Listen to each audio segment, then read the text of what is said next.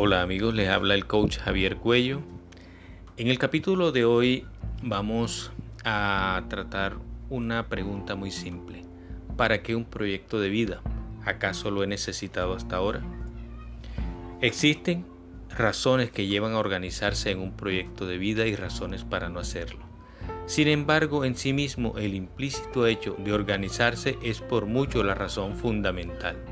Ahora, Alguien alegará que hasta ahora ha estado bien y ha obtenido resultados en su vida sin prestar mayor atención a planear de una manera tan metódica.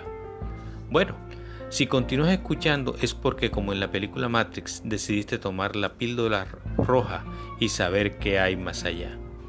La personalidad y singularidad de un ser humano se componen de dimensiones tales como salud, dinero, ocupación o trabajo, ocio, amor, familia y amigos, hogar y desarrollo personal.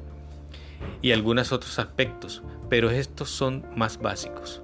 Pensar en influenciar los resultados de nuestras acciones y mejorarlos a nuestro favor es el propósito de organizarse en un proyecto de vida.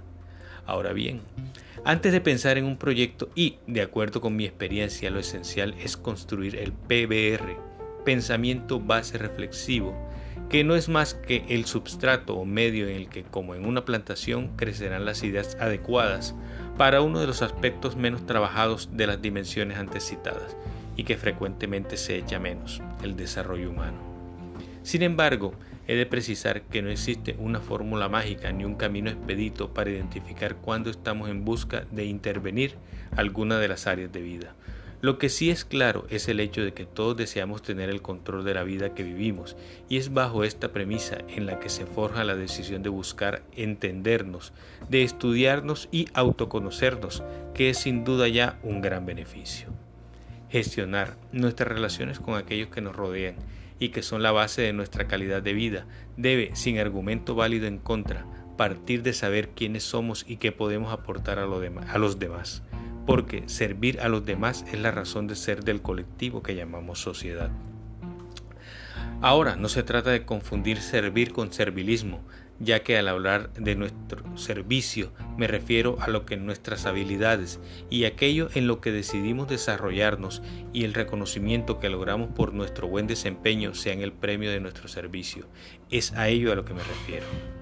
Nuestra personalidad se, forma, se forja en un periodo muy temprano de nuestras vidas, entre los 0 y 7 años, pero no necesariamente y la verdad generalmente los parámetros con los que contamos no son los más adecuados y es necesario ya en etapas más avanzadas de nuestra edad hacer un mantenimiento correctivo a lo sucedido en ese periodo inicial. La cuestión es, ¿conocemos lo necesario para hacer dicho mantenimiento?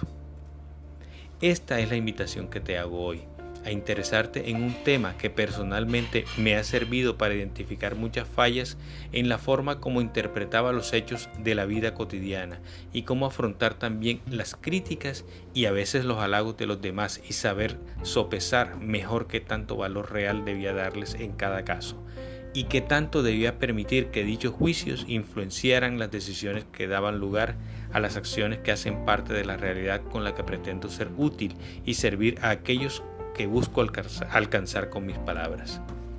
Una pequeña nota. Contestando la pregunta inicial desde el punto de vista de un gestor de proyectos, ¿para qué un proyecto de vida? Y la respuesta no es otra que para evitar lo que a continuación describo.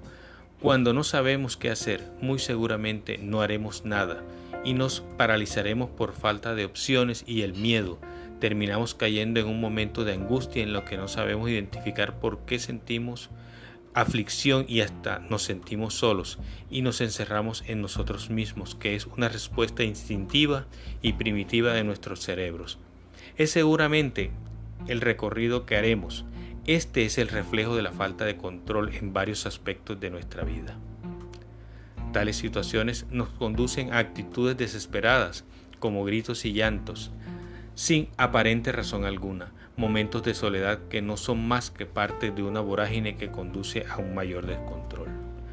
Amigos, les agradezco el haberme obsequiado unos minutos de su tiempo y espero que el capítulo de hoy haya sido de su interés y agrado. Recordándoles que compartir estas palabras busca ayudar a construir un derrotero más claro para aquellos que aprecien la posibilidad de una mejor forma de vivir y que un like será un pequeño regalo para mí y tal vez un oasis para aquellos y aquellas que estén en una situación de desorientación tal como la describí anteriormente.